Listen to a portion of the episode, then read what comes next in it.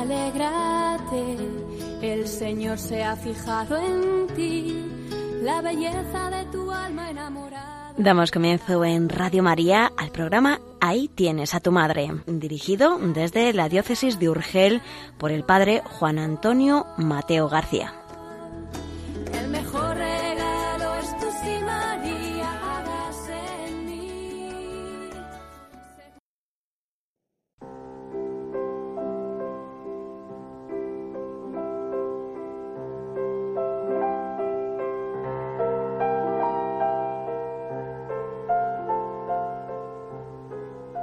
Estimados en María, cuando pasan unos minutos de las 11 de la mañana, les damos la bienvenida a este programa que pretende ser una introducción a la Mariología, dirigido por el doctor Juan Antonio Mateo, presbítero de la diócesis de Urgell, provincia de Lérida, y quien les habla, Conchi Cid, colaboradora del programa.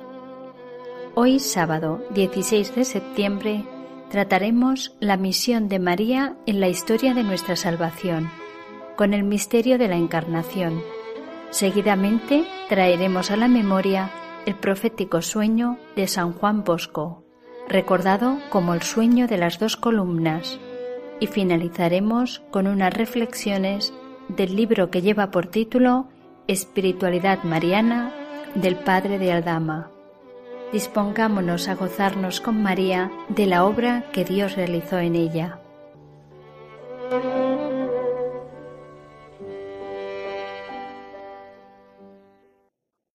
Los buenos libros que alimentan nuestra fe y nuestra vida espiritual siempre constituyen un tesoro inestimable.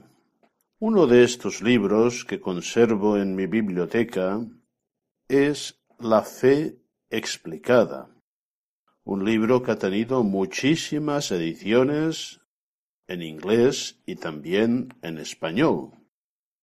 Y en el capítulo séptimo dedica unas reflexiones muy profundas al misterio de la encarnación, donde sitúa la persona y la cooperación de María.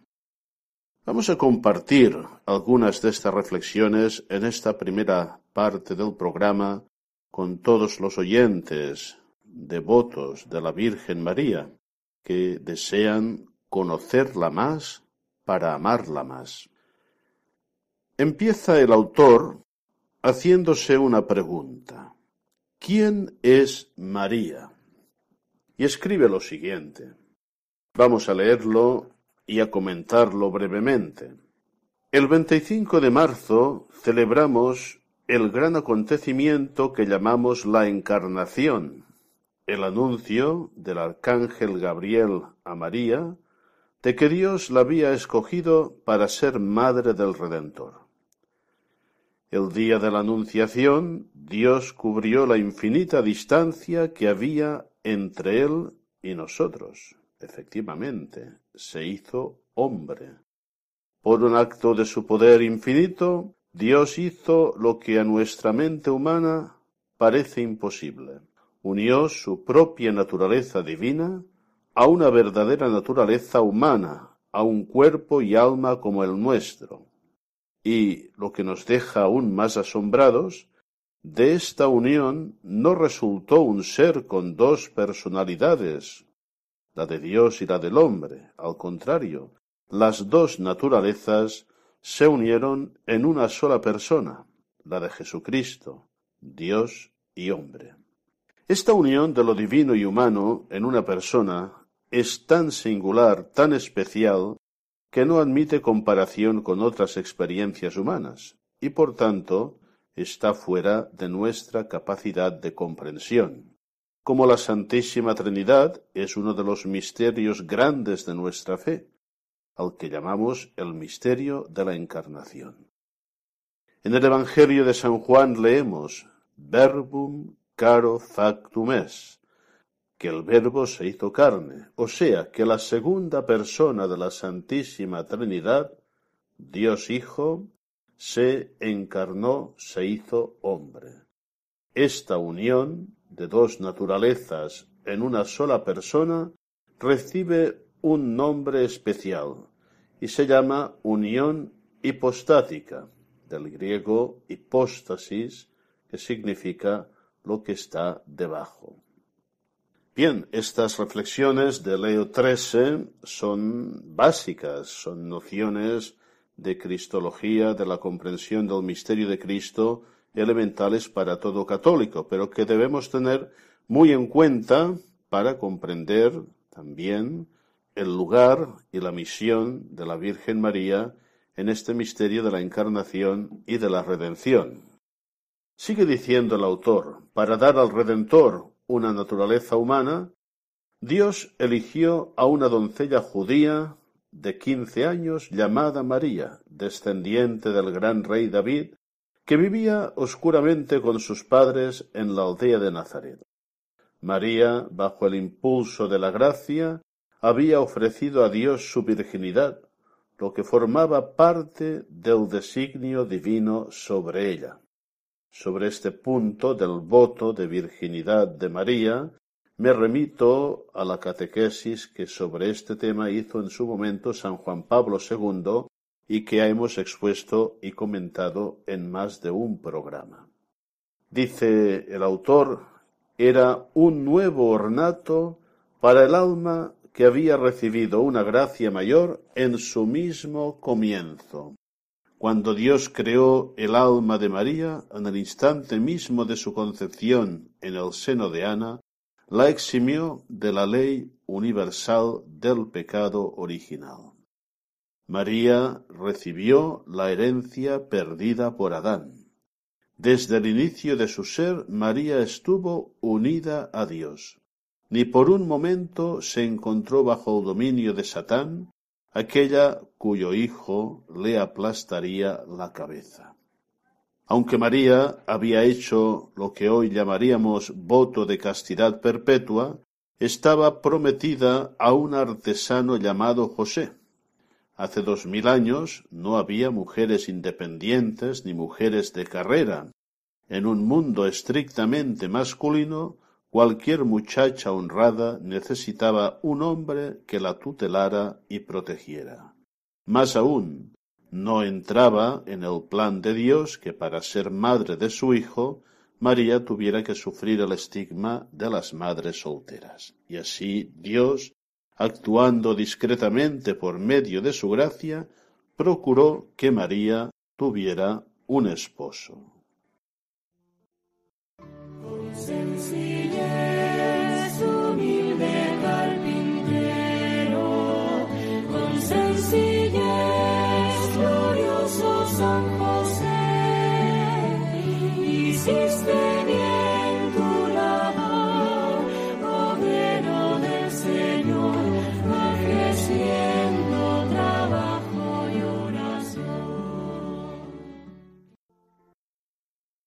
Sobre la misión de José sigue diciendo este capítulo de la fe explicada.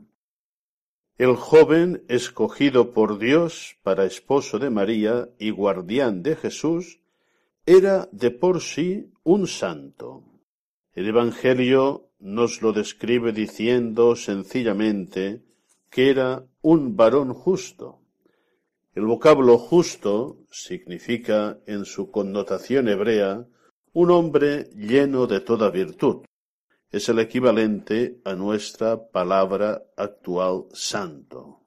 De hecho, observo yo, este apelativo justo, la Sagrada Escritura lo reserva a muy pocos personajes de la historia de la salvación. No nos sorprende, continúa escribiendo Trece, pues que José, al pedírselo los padres de María, aceptara gozosamente ser el esposo legal y verdadero de María, aunque conociera su promesa de virginidad y que el matrimonio nunca sería consumado. María permaneció virgen no sólo al dar luz a Jesús, sino durante toda su vida. Cuando el Evangelio menciona los hermanos y hermanas de Jesús, tenemos que recordar que es una traducción al castellano de la traducción griega del original hebreo y que allí estas palabras significan sencillamente parientes consanguíneos, más o menos lo mismo que nuestra palabra primos. La aparición del ángel sucedió mientras permanecía con sus padres, antes de irse a vivir con José.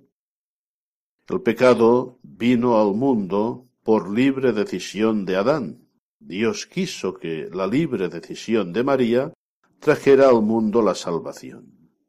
Y el Dios de cielos y tierra aguardaba el consentimiento de una muchacha. Cuando, recibido el mensaje angélico, María inclinó la cabeza y dijo, hágase en mí según tu palabra, Dios Espíritu Santo, a quien se atribuyen las obras de amor, engendró en el seno de María el cuerpo y alma de un niño al que Dios Hijo se unió en el mismo instante. Por aceptar voluntariamente ser madre del Redentor y por participar libremente y de un modo tan íntimo en su pasión, María es aclamada por la Iglesia como corredentora del género humano. En este momento trascendental de la aceptación de María y del comienzo de nuestra salvación, el que conmemoramos siempre cada vez que recitamos el Ángelus. Y nos sorprende que Dios preservara el cuerpo del que tomó el suyo propio de la corrupción de la tumba, en el cuarto misterio glorioso del Rosario y anualmente en la fiesta de la Asunción celebramos el hecho que el cuerpo de María, después de la muerte, se reunió con su alma en el cielo. Bien, como vemos, es una exposición muy sencilla, clara y que nos va recordando los elementos fundamentales de la fe de la Iglesia en la Virgen María. Siempre está bien recordar estos fundamentos de nuestra fe y de nuestra devoción. A tus pies ponemos nuestra vida.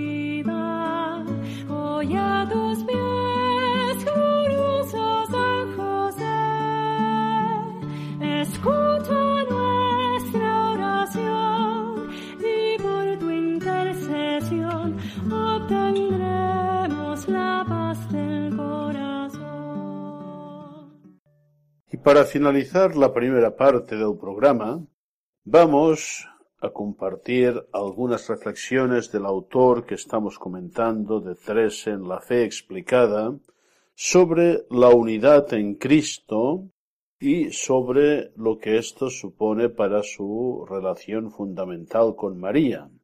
Dice así el autor en una sugerente imagen Quizá algunos hayamos exclamado en momentos de trabajo excesivo quisiera ser dos para poder atenderlo todo. Y es una idea interesante que puede llevarnos a fantasear un poco, pero con provecho. Imaginemos que yo pudiera ser dos, que tuviera dos cuerpos y dos almas y una sola personalidad, que sería yo. Ambos cuerpos trabajarían juntos armónicamente en cualquier tarea que se me ocupara. Resultaría especialmente útil para transportar una escalera de mano o una mesa, y las dos mentes se aplicarían juntas a solucionar cualquier problema que yo tuviera que afrontar, lo que sería especialmente grato para resolver preocupaciones y tomar decisiones. Es una idea total y claramente descabellada. Sabemos que en el plan de Dios sólo hay una naturaleza humana, cuerpo y alma para cada persona humana, mi identidad consciente que me separa de cualquier otra persona. Pero esta fantasía quizá nos ayude a entender un poquito mejor la personalidad de Jesús. La unión hipostática, la unión de una naturaleza humana y una naturaleza divina en una persona, Jesucristo, es un misterio de fe. Lo que significa que no podemos comprenderlo del todo, pero eso no quiere decir que seamos incapaces de comprender nada. Como segunda persona de la Santísima Trinidad, Dios Hijo, Jesús, existió para toda la eternidad, y por toda la eternidad es engendrado en la mente del Padre. Luego, en un punto determinado del tiempo, Dios Hijo se unió en el seno de la Virgen María, no sólo a un cuerpo como el nuestro, sino a un cuerpo y a un alma, a una naturaleza humana completa. El resultado es una sola persona, que actúa siempre en armonía, siempre unida, siempre como una sola identidad. El Hijo de Dios no llevaba simplemente una naturaleza humana, como un obrero lleva su carretilla. El Hijo de Dios, en y con toda su naturaleza humana, tenía y tiene una personalidad tan individida y singular como la tendríamos nosotros, y con las dos naturalezas humanas que nuestra fantasía hemos imaginado. Jesús mostró claramente su dualidad de naturalezas al hacer, por una parte, lo que sólo Dios podría hacer, como por su propio poder resucitar muertos. Por otra parte, Jesús hizo las cosas más corrientes de los hombres, como comer, beber y dormir. Y tengas en cuenta que Jesús no hacía simplemente una apariencia de comer, beber, dormir y sufrir, lo cual sería un docetismo, cuando come es porque realmente tiene hambre, cuando duerme es porque realmente está fatigado, cuando sufre siente realmente el dolor. Con igual claridad Jesús mostró la unidad de su personalidad. En todas sus acciones había una completa unidad de persona. Por ejemplo, no dice al hijo de la viuda, la parte de mí que es divina te dice, levántate. Jesús manda simplemente, a ti te lo digo, levántate. En la cruz Jesús no dijo, mi naturaleza humana tiene sed, sino que clamó, tengo sed. Todo termina en la persona. Puede que nada de lo que venimos diciendo nos ayude mucho a comprender las dos naturalezas de Cristo. En el mejor de los casos, será siempre un misterio. Pero por lo menos nos recordará, al dirigirnos a María con su glorioso título de Madre de Dios, que no estamos utilizando una imagen poética. A veces nuestros amigos acatólicos se escandalizan de lo que llaman excesiva glorificación de María. No tienen inconveniente en llamarla María Madre de Cristo, pero antes morirían que llamarla Madre de Dios. Y sin embargo, a no ser que nos dispongamos a negar la divinidad de Cristo, en cuyo caso dejaríamos de ser cristianos, no hay razones para distinguir entre Madre de Cristo y Madre de Dios. Una madre, explica Trese, no es sólo madre del cuerpo físico de su hijo, es madre de la persona entera que lleva en su seno. La completa persona concebida por María es Jesucristo, verdadero Dios y verdadero hombre. El niño, que hace casi veinte siglos parió en el establo de Belén, tenía en cierto modo a Dios Padre dos veces. La segunda persona de la Santísima Trinidad tiene a Dios como Padre por toda la eternidad. Jesucristo tuvo a Dios como Padre, también cuando en la Anunciación el Espíritu Santo engendró un niño en el seno de María. Cualquiera que tenga un amigo amante de los perros, sabe la verdad que hay en el dicho inglés si me amas, ama a mi perro, lo que puede parecer tonto a nuestra mentalidad. Pero estoy seguro que cualquier hombre o mujer suscribiría la afirmación si me amas, ama a mi madre. ¿Cómo puede entonces afirmar alguien que ama a Jesucristo verdaderamente si no ama también a su madre? los que objetan que el honor dado a María se detrae del debido a Dios, los que critican que los católicos añaden una segunda mediación al único mediador entre Dios y hombre, Jesucristo Dios encarnado, muestran lo poco que han comprendido la verdadera humanidad de Jesucristo. Porque Jesús ama a María no con el mero amor imparcial que tiene Dios por todas las almas, no con el amor especial que tiene por las almas santas. Jesús ama a María con el amor humano perfecto que sólo el hombre perfecto puede tener por una madre perfecta. Quien empequeñece a María no presta un servicio a Jesús. Al contrario, quien rebaja el honor de María, reduciéndola al nivel de una buena mujer, rebaja el honor de Dios en una de sus más nobles obras de amor y misericordia.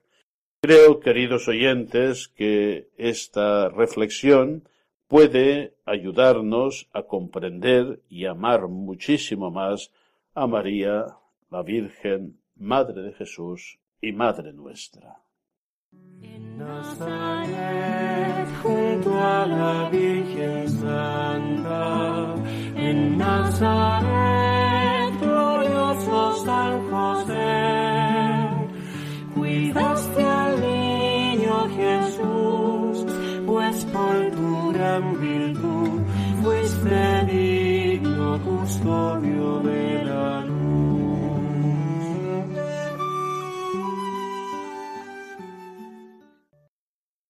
Esta segunda parte del programa vamos a compartir con todos los oyentes un texto que a mí siempre me ha impresionado muchísimo.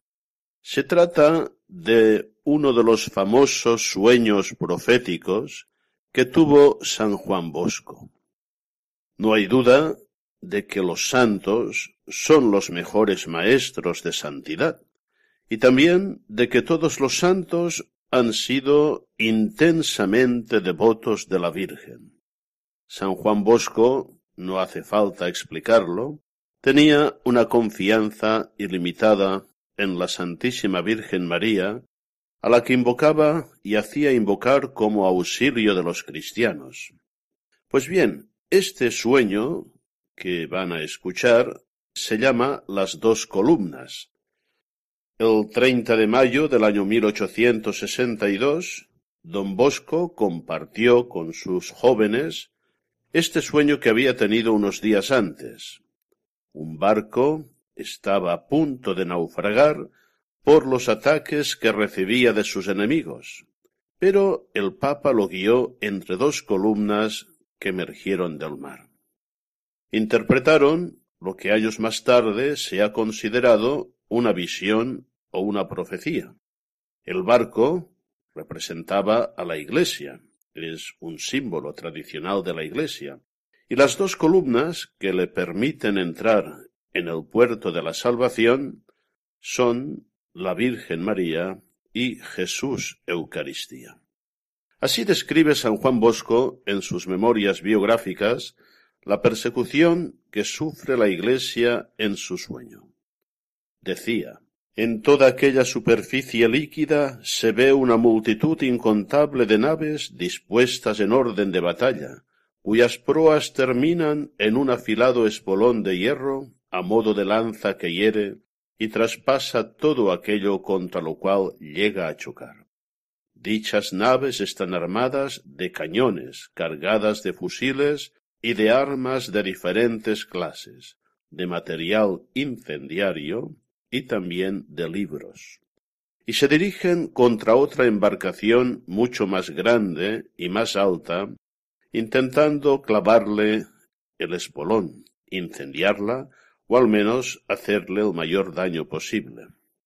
El apóstol de los jóvenes, San Juan Bosco, decía que los sueños eran una auténtica manifestación de los deseos de Dios, y escribía a propósito de este sueño en medio de la inmensidad del mar se levantan sobre las olas dos robustas columnas muy altas, poco distante la una de la otra. Sobre una de ellas campea la estatua de la Virgen Inmaculada, a cuyos pies se ve un amplio cartel con esta inscripción Auxilium Christianorum, auxilio de los cristianos.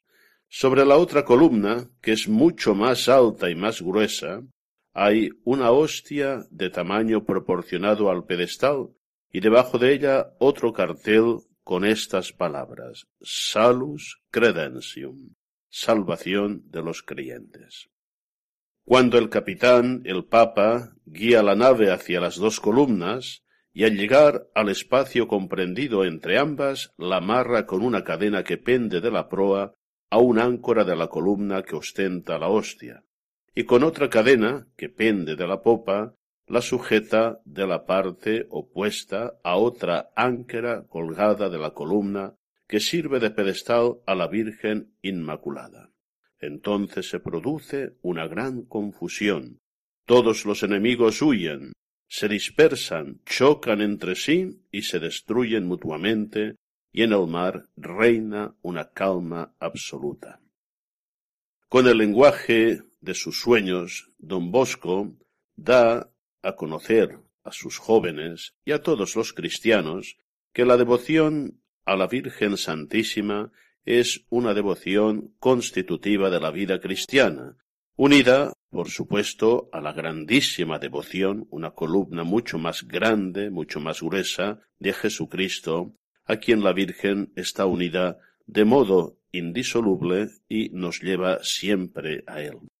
San Juan Bosco descifró algunos significados de este sueño. Las naves de los enemigos son las persecuciones. Decía que se preparaban días difíciles para la Iglesia y añadía, y lo decía a finales del siglo XIX, lo que hasta ahora ha sucedido es casi nada en comparación a lo que tiene que suceder.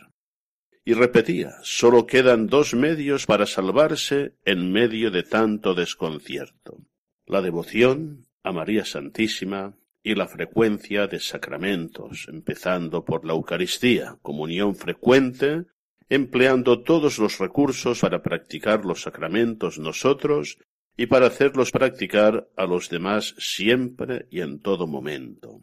A más de cien años de distancia, a más de un siglo, yo creo que este sueño de don Bosco puede seguir inspirando y mucho nuestra vida cristiana en el momento actual. Relata así el sueño profético que tuvo San Juan Bosco. Os quiero contar un sueño. Es cierto que el que sueña no razona.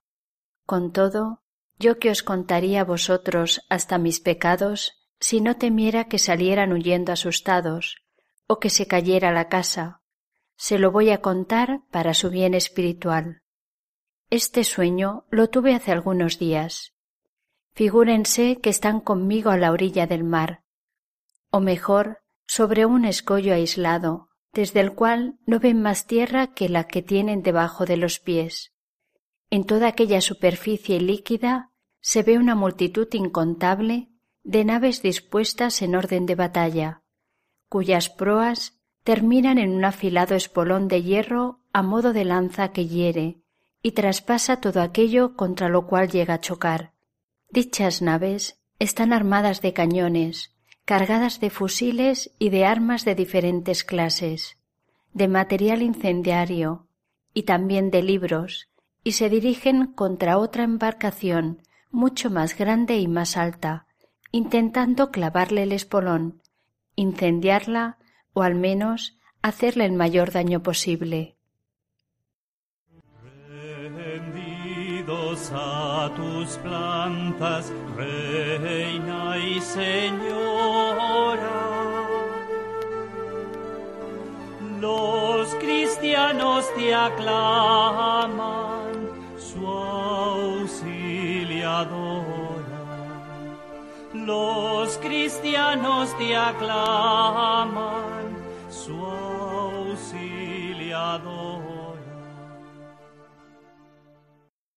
A esta majestuosa nave, provista de todo, hacen escolta numerosas navecillas que de ella reciben las órdenes, realizando las oportunas maniobras para defenderse de la flota enemiga. El viento le es adverso y la agitación del mar favorece a los enemigos.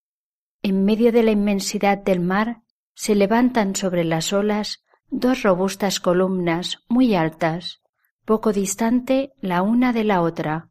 Sobre una de ellas campea la estatua de la Virgen Inmaculada, a cuyos pies se ve un amplio cartel con esta inscripción Auxilium Christianorum. Sobre la otra columna, que es mucho más alta y más gruesa, hay una hostia de tamaño proporcionado al pedestal y debajo de ella otro cartel con estas palabras Salus Credentium.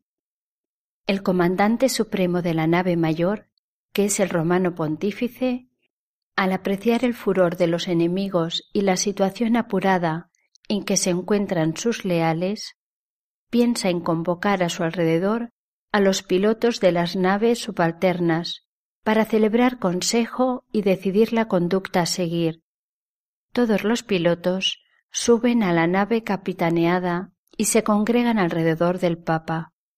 Celebran consejo, pero al comprobar que el viento arrecia cada vez más y que la tempestad es cada vez más violenta, son enviados a tomar nuevamente el mando de sus naves respectivas. Desde mar tempestuoso, fulgida estrella, cada vez que te miro, eres más bella. Restablecida por un momento la calma, el Papa reúne por segunda vez a los pilotos, mientras la nave capitana continúa su curso. Pero la borrasca se torna nuevamente espantosa. El pontífice empuña el timón y todos sus esfuerzos van encaminados a dirigir la nave hacia el espacio existente entre aquellas dos columnas, de cuya parte superior, todo en redondo, penden numerosas áncoras y gruesas argollas unidas a robustas cadenas.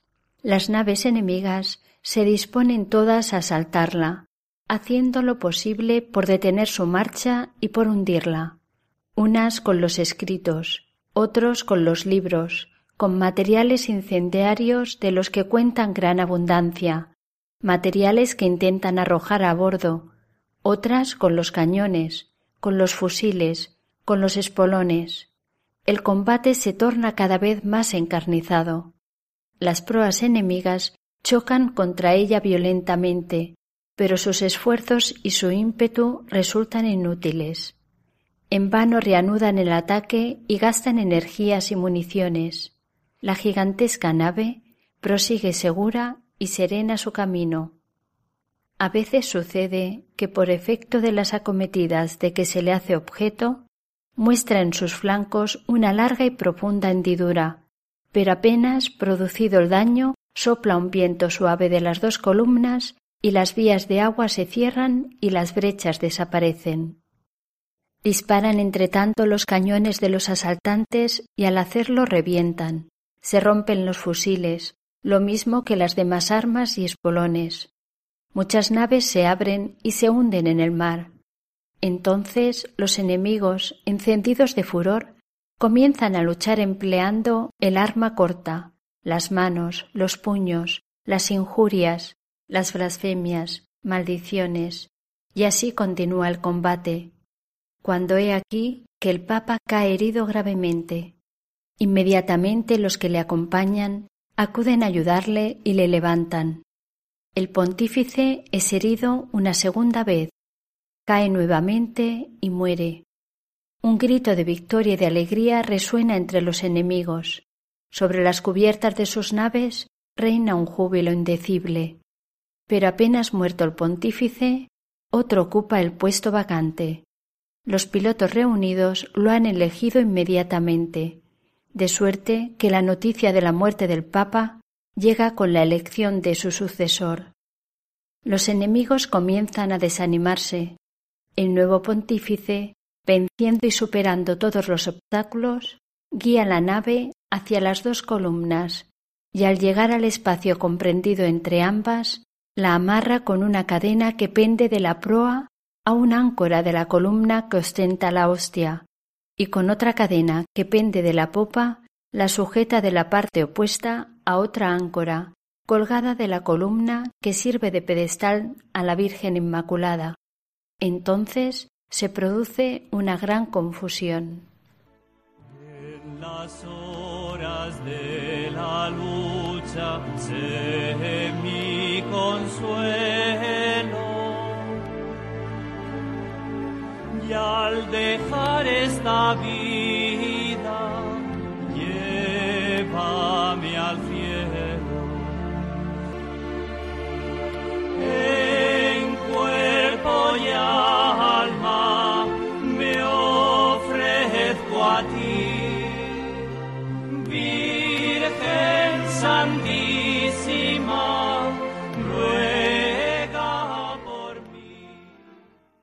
Todas las naves que hasta aquel momento habían luchado contra la embarcación capitaneada por el Papa se dan a la huida, se dispersan, chocan entre sí y se destruyen mutuamente. Unas, al hundirse, procuran hundir a las demás.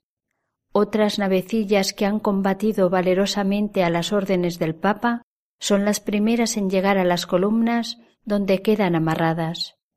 Otras naves que por miedo al combate se habían retirado y que se encuentran muy distantes, continúan observando prudentemente los acontecimientos hasta que al desaparecer en los abismos del mar los restos de las naves destruidas bogan aceleradamente hacia las dos columnas, llegando a las cuales se aseguran a los garfios pendientes de las mismas, y allí permanecen tranquilas y seguras, en compañía de la nave capitana ocupada por el Papa. En el mar reina una calma absoluta, al llegar a este punto del relato, San Juan Bosco preguntó a Beato Miguel Rúa ¿Qué piensas de esta narración? Beato Miguel Rúa contestó Me parece que la nave del Papa es la Iglesia de la que es cabeza. Las otras naves representan a los hombres y el mar al mundo. Los que defienden a la embarcación del pontífice son los leales a la Santa Sede, los otros sus enemigos, que con toda suerte de armas intentan aniquilarla.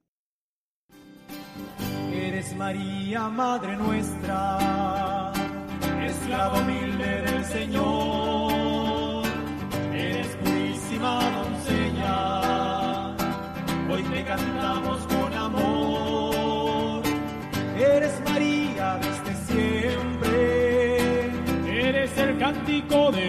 Ave, Ave María, Ave, Ave María, Ave. Como hemos visto, el beato Miguel Rúa, interpelado por don Bosco, afirmó que le parecía que la nave del Papa es la iglesia de la que es cabeza. Las otras naves representaban a los hombres y el mar al mundo. Los que defienden a la embarcación del pontífice, decía Miguel Rúa, son los leales a la sede apostólica, los otros sus enemigos, que con toda suerte de armas intentan aniquilarla. También don Bosco le decía que había interpretado bien el sueño cuando el beato Miguel Rúa le dijo que las dos columnas salvadoras eran la devoción a María Santísima y al Santísimo Sacramento de la Eucaristía. Es verdad que el beato Miguel Rúa no hizo referencia al Papa caído y muerto, y San Juan Bosco tampoco dijo nada sobre este particular. Añadió solamente esto. Has dicho bien. Solamente habría que corregir una expresión. Las naves de los enemigos son las persecuciones. Se preparan días difíciles para la Iglesia. Lo que hasta ahora ha sucedido es casi nada en comparación a lo que tiene que suceder. Los enemigos de la Iglesia están representados por las naves que intentan hundir la nave principal y aniquilarla si pudiesen. Y concluía, sólo quedan dos medios para salvarse en medio de tanto desconcierto, la devoción a María y la Santísima Eucaristía. Las conjeturas que hicieron los jóvenes sobre este sueño fueron muchísimas, especialmente en lo que se refería al Papa, pero don Bosco no añadió ninguna otra explicación. Cuarenta y ocho años después, el antiguo alumno canónigo don Juan María Burlot recordaba perfectamente las palabras de San Juan Bosco. Hemos de concluir diciendo, con estos jóvenes, con sus compañeros, que el sueño fue considerado una verdadera profecía, es decir, una interpretación de la historia a la luz de la fe y una interpretación suscitada sin duda por el Espíritu de Dios. Creo que nosotros debemos recoger lo más esencial, lo más nuclear de este sueño, y aplicarlo a nuestra vida. Si somos devotos, intensamente devotos de Jesucristo Eucaristía y de la Santísima Virgen, sortearemos todas las tempestades y llegaremos vencedores al puerto de la salvación. Quiero llegar hasta tus pies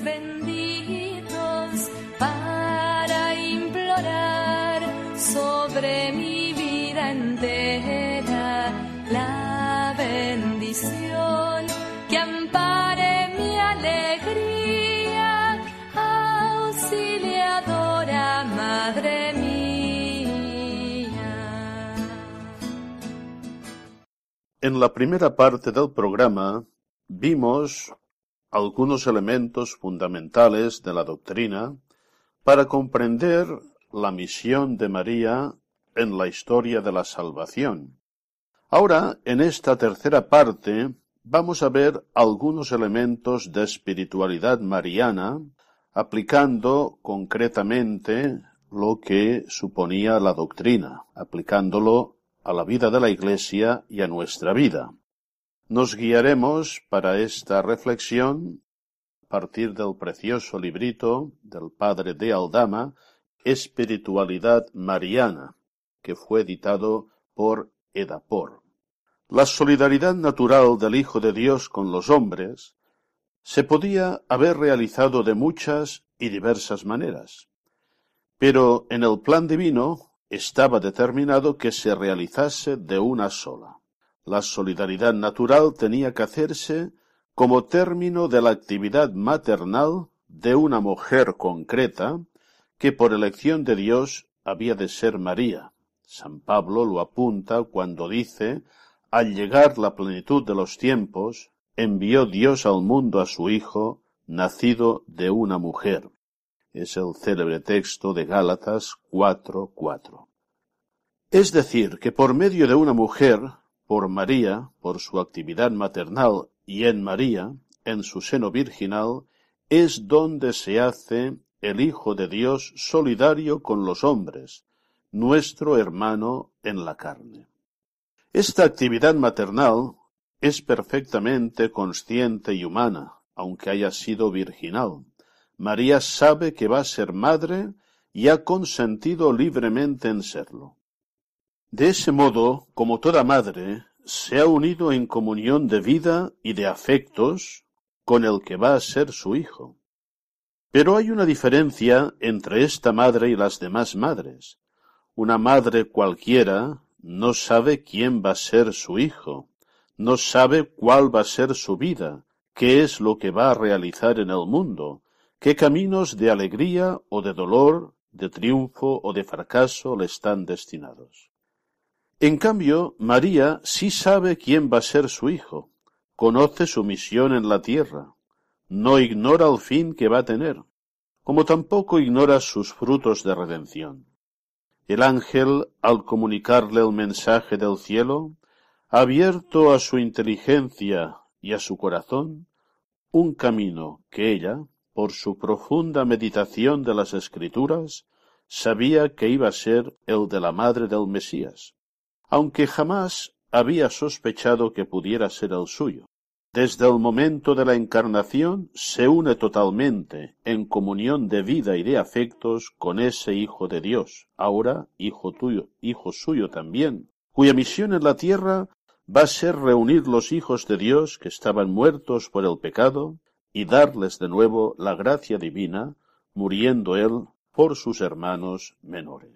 María, entonces, unida cordialmente como madre a la vida y a la misión de su Hijo, mira como suya esa misión de hacer hijos de Dios a todos los hombres.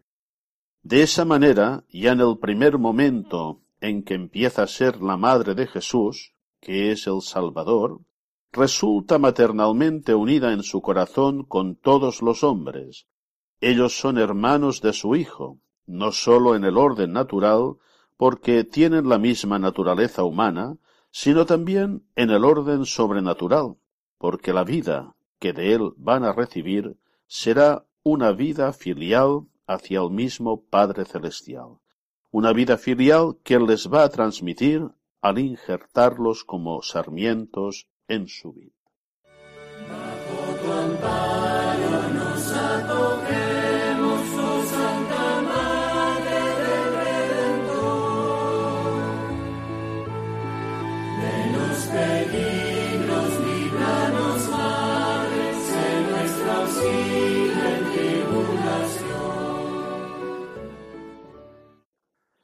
Los hombres y su Hijo forman ya para ella un organismo, cuyos miembros viven todos con la misma vida, que es la vida filial que ha traído su Hijo a la tierra. Por eso los hombres, que son ya en la encarnación hijos de Dios en el Hijo, son también en el mismo Hijo hijos de María. Así queda explicado el puesto de María en el plan divino de salvación. Su puesto concretamente es este, ser la mujer que con su actividad maternal haga posible la solidaridad natural del Hijo de Dios con los hombres, pero de manera que esa actividad maternal, que en el orden puramente físico sobrenatural tiene por término al Hijo de Dios, en el orden psicológico sobrenatural tiene por término a él y a todos los que él va a hacer hijos de Dios. Es además la madre que, por conocer desde el principio la misión que trae su hijo a la tierra, está maternalmente asociada a esa misión, en fuerza de la comunión afectiva entre madre e hijo, y colabora en ella desde entonces como madre. Estos pensamientos los expresa San Pío X en su encíclica Ad Diem Illum del 2 de febrero del año 1904.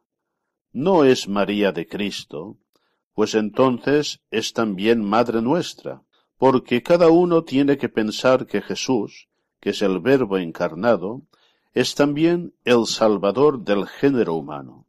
Ahora bien, como Dios hombre, tiene un cuerpo concreto como los demás hombres, pero como Salvador de nuestro linaje, tiene un cuerpo espiritual o como se dice místico, que es la sociedad de los que creen en Cristo. Muchos en Cristo somos un solo cuerpo. Pues la Virgen no concibió al Hijo Eterno de Dios solamente para que se hiciera hombre, recibiendo de ella la naturaleza humana, sino también para que por la naturaleza recibida de ella fuese Salvador de los hombres. Por eso, en el mismo y único seno de la Madre Castísima, no sólo tomó Cristo para sí la carne, sino que también, al mismo tiempo, se unió así un cuerpo espiritual formado de los que habían de creer en él. De esa manera puede decirse que al tener María en su seno al Salvador, llevaba también a todos aquellos cuya vida estaba contenida en la vida del Salvador.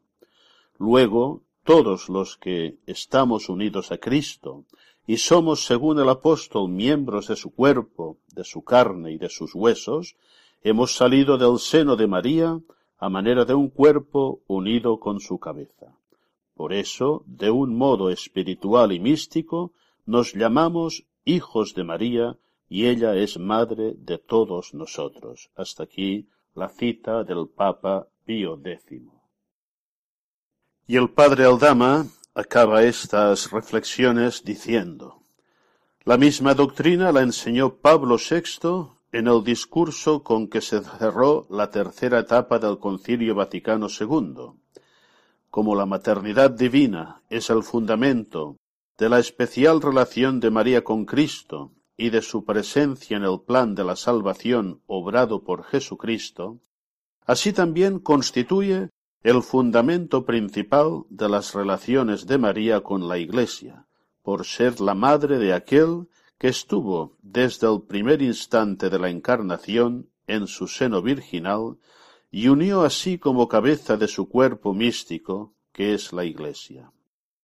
María, pues, por ser la madre de Cristo, es también madre de todos los fieles y los pastores, es decir, de la Iglesia. Estas enseñanzas pontificias, que confirman todo lo que hemos explicado, están señalando el carácter de universalidad y de realidad que tiene esta relación maternal de María con los hombres. Son todos ellos hijos de María en su Hijo, lo mismo que dentro de su seno virginal empiezan todos a ser hijos de Dios en el Hijo unigénito de Dios. Por otro lado, en ambos aspectos, resulta todo así porque así es el plan de Dios, antes de que a cada uno de los hombres se le aplique en particular este plan. A modo de conclusión final, podríamos establecer los siguientes principios. Primero, el plan divino de la salvación, no por ninguna necesidad intrínseca, sino por libre voluntad de Dios, ha hecho que toda la vida cristiana tenga que ser a la vez vida de hijos de Dios y vida de hijos de María, por ser vida de los hermanos de Jesús, que es a la vez hijo de Dios e hijo de María. En segundo lugar, si esa es condición esencial de toda vida cristiana, como la vida espiritual no es otra cosa sino el desarrollo pleno de ésta, necesariamente ese ser a la vez hijos de Dios e hijos de María tiene que condicionar y colorear nuestra vida espiritual. En ella, ineludiblemente, tiene un puesto singular María, porque es nuestra madre y somos sus hijos, desde el momento en que vivimos la vida de hijos de Dios. En tercer lugar, así queda ya clara la diferencia esencial y el sentido singularísimo que tiene la expresión espiritualidad mariana, totalmente distinta de cualquier otra manera de hablar de espiritualidad, y se comprende por qué son libres las otras espiritualidades y no lo es ni lo puede ser la espiritualidad mariana. Finalmente, todo lo que hemos dicho hasta ahora es necesario para comprender bien el sentido de la espiritualidad mariana, que debe distinguirse en dos planos complementarios pero efectivamente distintos en el plano objetivo y en el plano subjetivo. En primer lugar, en el plano objetivo y óntico, es decir, mirando lo que esta espiritualidad es en sí misma, los elementos que la constituyen, aunque nosotros no lo pensemos o no lo sepamos. En ese plano hay que afirmar que María, de hecho, interviene en nuestra vida espiritual y tendremos que estudiar y comprender cómo interviene. En segundo lugar, en el plan subjetivo y ético, es decir, mirando lo que debe ser para nosotros, lo que nosotros tenemos que hacer, nuestra colaboración personal consciente y libre para vivir esa espiritualidad. En ese plano hay que afirmar que nosotros tenemos que vivir nuestra vida espiritual en relación íntima con María y veremos los modos de vivirla. Este es un tema que reservamos para una ulterior explicación. Yo creo, queridos oyentes, que estas sabias y profundas reflexiones del Padre Aldama nos ayudarán a entender y a vivir nuestra espiritualidad mariana.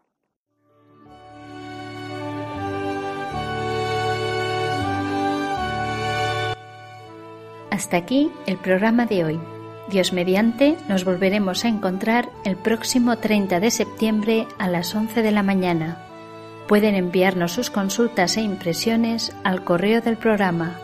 Ahí tienes a tu madre arroba radiomaria.es. Auxilium Christianorum, ora pro nobis.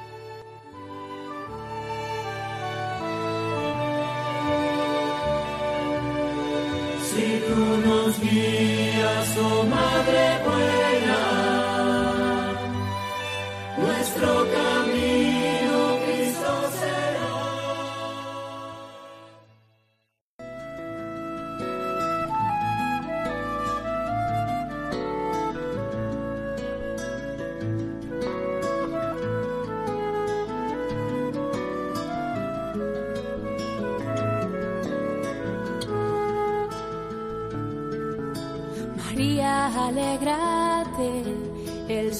se ha fijado en ti. Finaliza en Radio María, Ahí tienes a tu madre, un programa dirigido desde la diócesis de Urgel por el padre Juan Antonio Mateo García.